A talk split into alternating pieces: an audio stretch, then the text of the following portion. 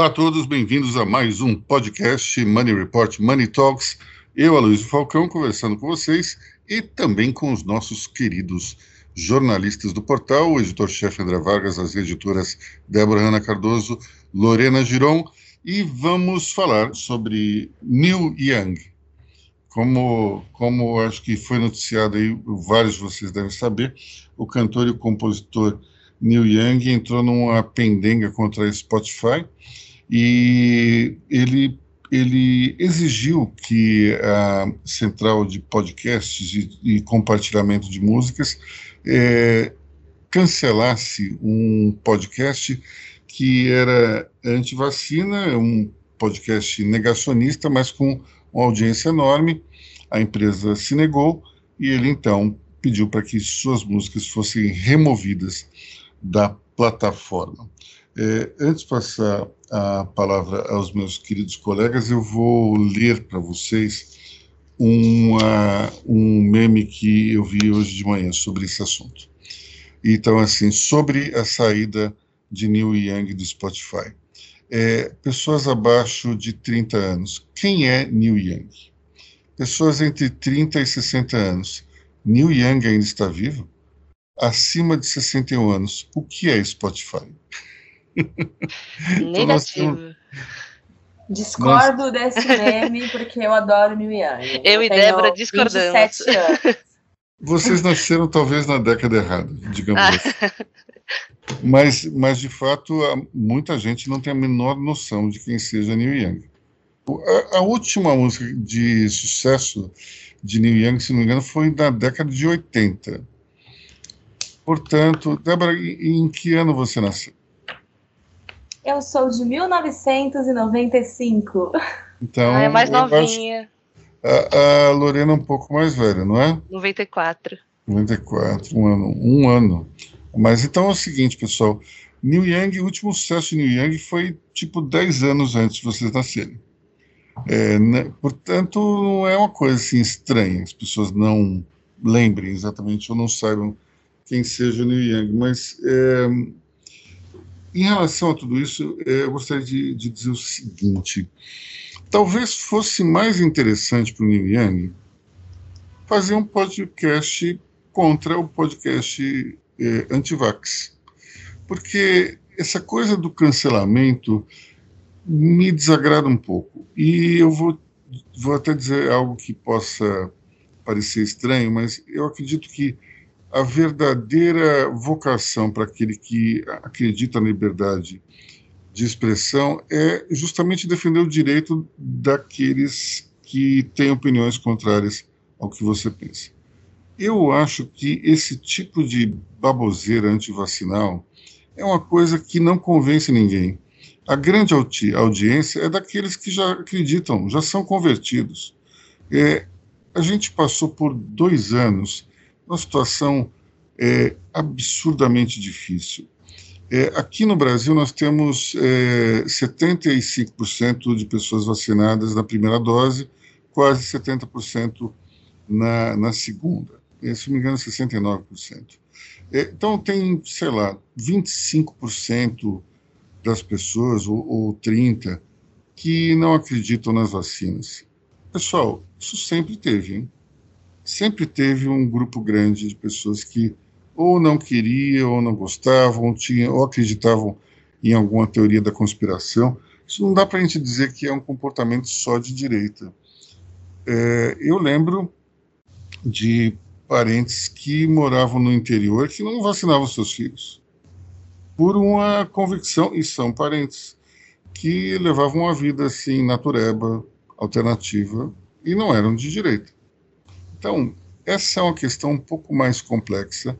Ela não pega exatamente uma ideologia em si, embora você tenha, muito, talvez muito mais eh, extremistas de direita que acreditem nessa maluquice, mas enfim, nós temos aí uma questão que é um pouco mais ampla, ela merece um, um, uma certa discussão.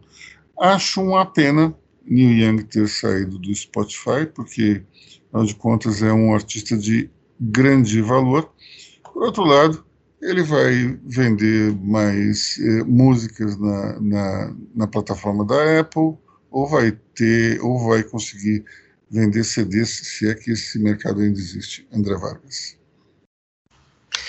O mercado de CDs existe e é pulsante. Pouco pulsante, mas é pulsante. Eu tenho 30 CDs de Neil Young, adoro Neil Young, é um cara que fez a minha adolescência, junto com um negacionista clássico, Eric Clapton. Eu tenho, Eric Clapton então eu tenho a coleção completa. Neil Young não dá porque ele tem discos incompreensíveis. Né? E, e ele é coach, ele não é um cara de grande, de grande disseminação. Ele tem sim, numa geração mais nova, um grande papel como, assim, digamos assim, um influenciador antes dos influenciadores. Todos os grandes caras do grunge, todos os grandes, todos os grandes caras das bandas indies adoram Neil Young. Então ele tem esse papel, sim. Ele não é tão pop quanto o Eric Clapton. Né? E assim, é, tem um detalhe, né? É, o contrato, ele pode tirar, ele pode pedir para tirar as músicas, mas o contrato tem que vencer. Certo? Então, assim, não vai ser amanhã. Neil Young foi um dos últimos caras a colocar todos os seus discos, todos os seus álbuns no, no Spotify. Ele também ele tem essas maluquices dele, né? Ele defendia, ele defendia um outro, um outro dispositivo no lugar do MP3 chamado Puriton, que ele é um dos financiadores, porque ele tinha mais qualidade sonora. Então ele tem umas coisas assim. Ele foi um grande defensor do carro elétrico, mas tinha que ser um carro elétrico grande, do estilo do estilo que hoje é feito, né? Do estilo do, porque há um tempo atrás os carros elétricos eram aquelas bolinhas apertadas. E o Neil Young dizia que o carro elétrico jamais iria funcionar nos Estados Unidos enquanto fosse um carro minúsculo. Então o Neil Young tem desses outrismos, né? Ele era um cara de esquerda, da, da, esquerda americana, mas que defendeu o Reagan, defendeu o programa Guerra nas Estrelas. Ele tem dessas coisas, né? E Neil Young fazer um podcast, ele é praticamente mudo com aquela voz de taquara rachada dele. Agora, é, é assim, ele continua tendo uma penetração em nichos Ainda mais depois que ele arranjou uma nova namorada. Aloysio. Olha, ele estava é... com Daryl Hannah. Daryl Hannah. Hum, muito bem. É... O interessante você ter falado que ele ele influ... influenciou a geração aí do pessoal do grunge, porque tem uma frase do Neil Young na carta de suicídio do Kurt Cobain. It's better to burn out than to fade away, que é melhor você eh, se consumir rápido do que do que fenecer, né? É, mas eu acho que o Neil Young tem uma carreira interessante, especialmente na, com as bandas, né? Crosby, Stills and Nash Young, Buffalo, Buffalo Springfield, aquela canção For What It's Worth é absolutamente incrível. Eu não lembro exatamente que essa música My My Hey Hey, eu acho que é do Rusty Never Sleeps, é isso? É, que tem essa, essa, essa frase que foi utilizada é, pelo Kurt Cobain, mas me parece uma coisa que é, é, é o direito dele, a gente tem que respeitar, mas eu acho que funcionaria muito mais se ele fizesse um podcast contra os negacionistas. Débora. Duas observações sobre a decisão do Neil Young. Acho que a primeira é que tem músicas do Neil Young no YouTube, no, no Spotify, vai ter na Apple, enfim, todas as plataformas. Ou seja, no YouTube tem um monte de vídeo de negacionismo, vai ter que tirar as coisas do YouTube também. Vai ter que tirar de um monte de plataforma, de tudo que existe no mundo digital e viver do físico e de show, de show numa pandemia. Boa sorte.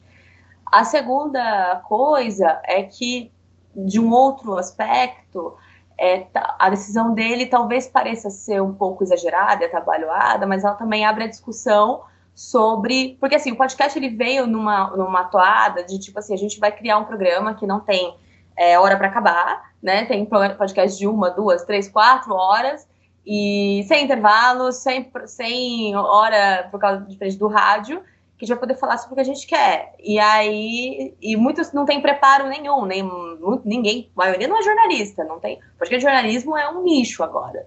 Então você tem esse monte de podcast que enfim, fala de um monte de coisa, incluindo antivacina, e aí você abre uma discussão que é até que ponto você pode falar de coisas que são sobre saúde pública numa pandemia, só que contra ela. E aí você tem a, a e aí você tem a, a questão sobre a plataforma ser responsável ou não pelo conteúdo. Nós temos uma pandemia, pessoas morreram, e o New Young ele abre essa, essa o New ele abre essa discussão e mais importante, será que outros poderão aderir a esse movimento? Porque bem, o New ele é um artista, mas e se começarem outros a olhar e falar, cara, eu acho que ele não está errado? Porque isso pode acontecer também, sim, sim ou não. Então, então assim, eu acho que a decisão do Neil Young ela pode soar é, de, um, de um lado, você vai ter que tirar tudo que é seu de tudo que é digital, boa sorte, mas do outro é, tá, o que ele tá fazendo também não, tá, não é errado, porque querendo ou não, você ser antivacina tá matando um monte de gente numa pandemia, ainda mais nos Estados Unidos, que é o país que mais morreu gente, que é o que mais sofreu a, as, as angústias da pandemia. Então, em vez de olhá-lo como um, um senhor de, de, sei lá quantos anos o Neil Young tem, que está pensando de um jeito que a gente não está pensando, que a gente está pensando do, do, viés comercial, ele está pensando de um outro viés, que é o viés que importa, né? Que é o viés das pessoas. O viés da saúde pública. Ele está falando, gente, vocês estão matando pessoas. Isso é uma irresponsabilidade. Só porque você tem audiência? Não. Tem gente morrendo por causa disso aqui. Ah, mas tem gente que começou aqui sendo convertido. Tudo bem, mas a ideia é a gente desconverter essas pessoas, ou pelo menos parar de disseminar essa informação.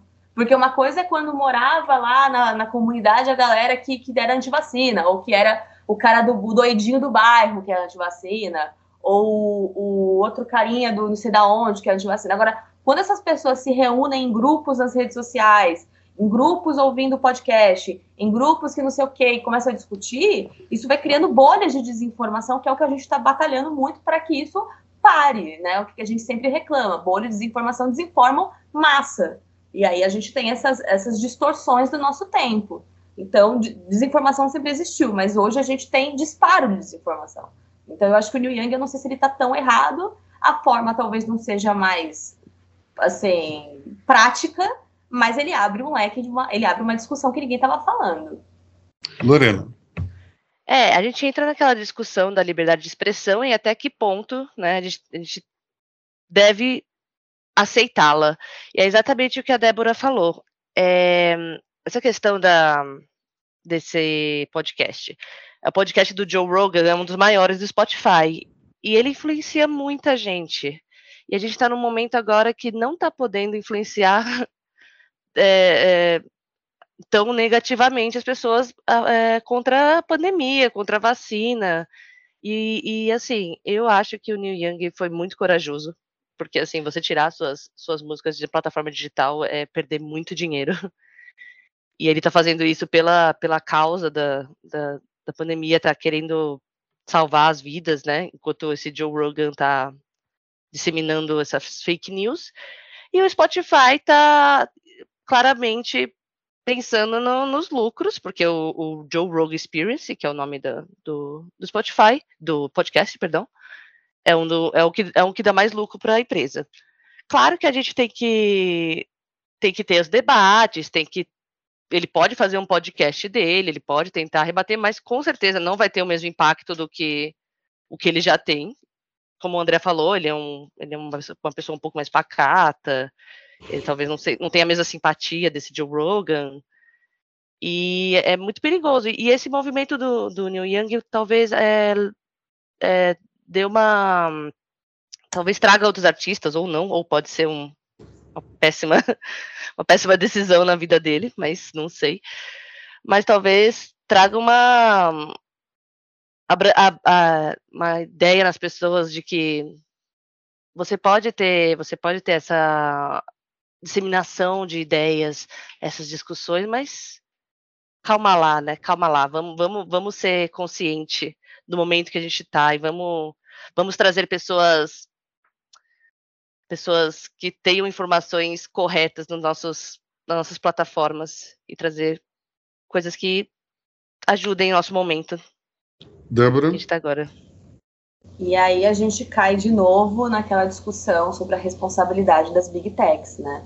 Então, assim, até que ponto as big techs, que são as donas das plataformas, têm responsabilidade sobre aquilo que é veiculado nas suas plataformas pelos usuários. Então, não o Spotify, ao escolher o podcast negacionista pela audiência em detrimento da decisão do Neil Young, ela fez uma escolha, uma escolha comercial, mas a gente tem o Neil Young que decide isso, a gente tem o Facebook que hoje tem muitas discussões sobre os algoritmos, a gente tem discussões sobre outras plataformas, não só o Spotify, mas até mesmo o YouTube, sobre essa coisa do eu vou te mandar informação daquilo que te interessa e não daquilo que é bom para você. Então, assim, um cara que ele é negacionista, que ele tem uma, uma, uma rotina de pesquisa no Google, vamos supor, sobre conteúdos anti-vacina, será que ele deveria ser bombardeado pelo algoritmo com conteúdos reversos a isso?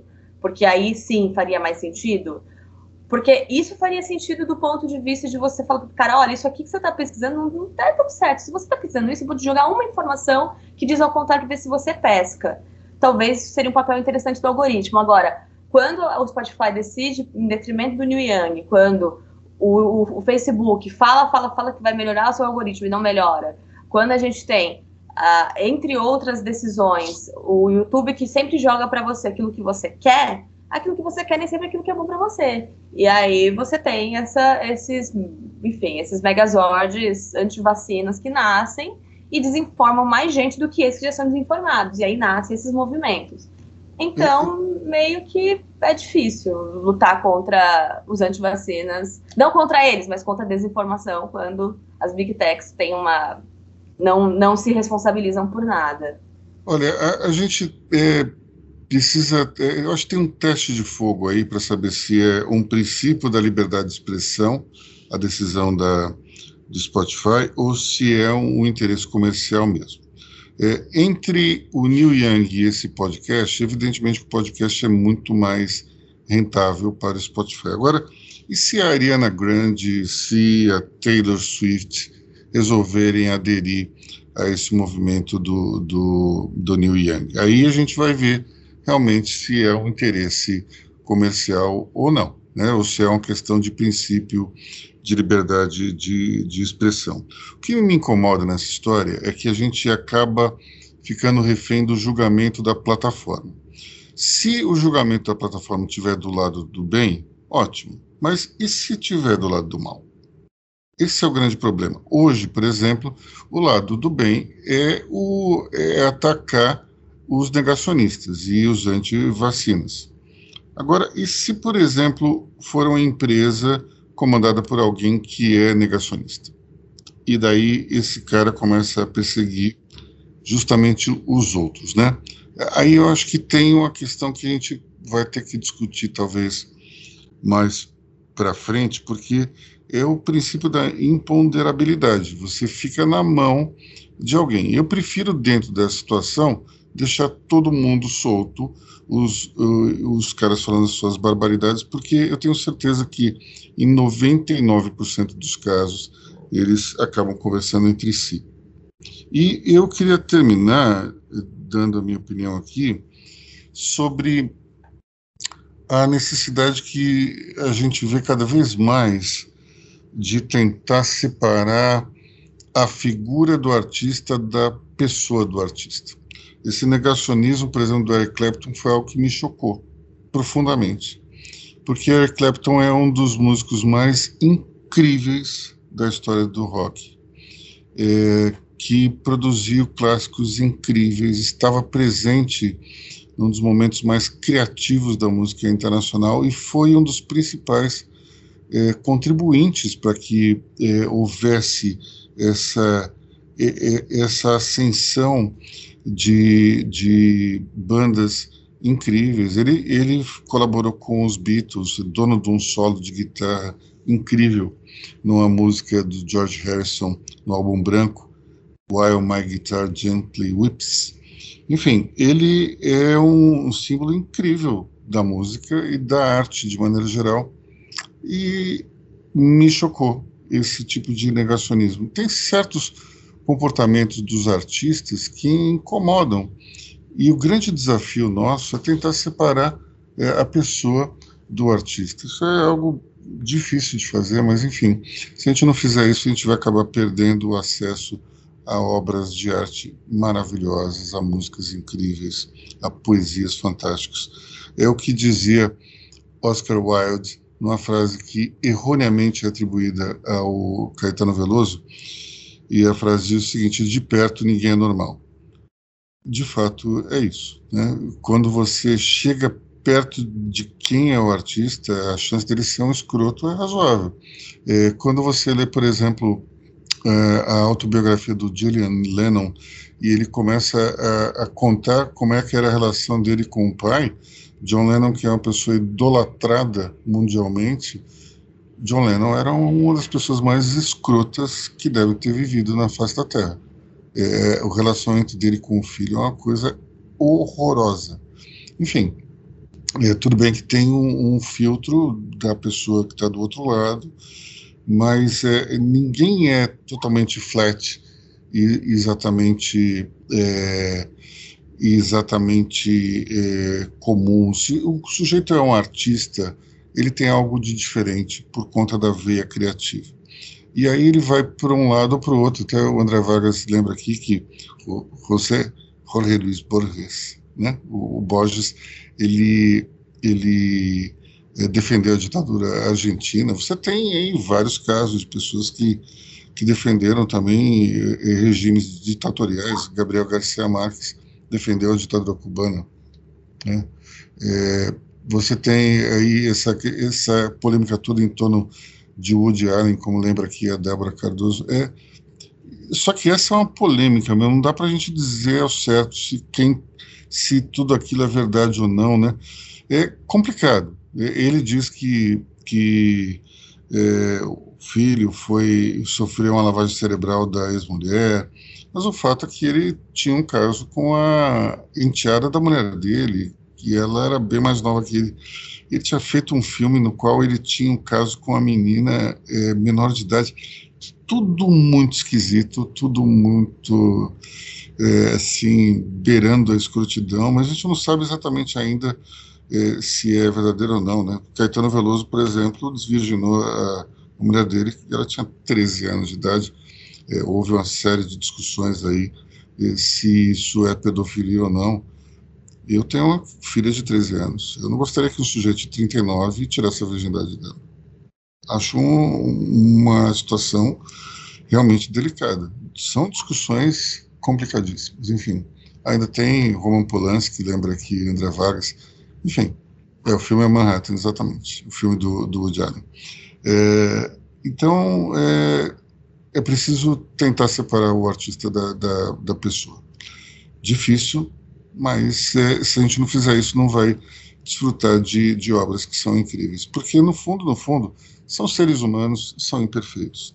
É raríssimo você encontrar um sujeito que vai falar: não, esse cara nota milhão e ele é um sujeito super criativo. Alguma coisa esquisita a gente vai encontrar, porque afinal de contas é é, a gente está falando de uma atividade artística que muitas vezes ela surge essa veia de algum, algum problema que a pessoa tem ou de algum o talento ele muitas vezes ele surge da dor né? E esse é o esse aliás é uma, é uma frase do Caetano Veloso de uma música né? Eu acho que é o samba que nasce da dor uma coisa assim de gênero. Vamos é, vamos partir deixando vocês aí em paz. Grande fim de semana para todos. Até semana que vem Pessoal, até semana que vem. Obrigada, ouvintes. Até semana que vem. Tchau, tchau, ouvintes. Até semana que vem.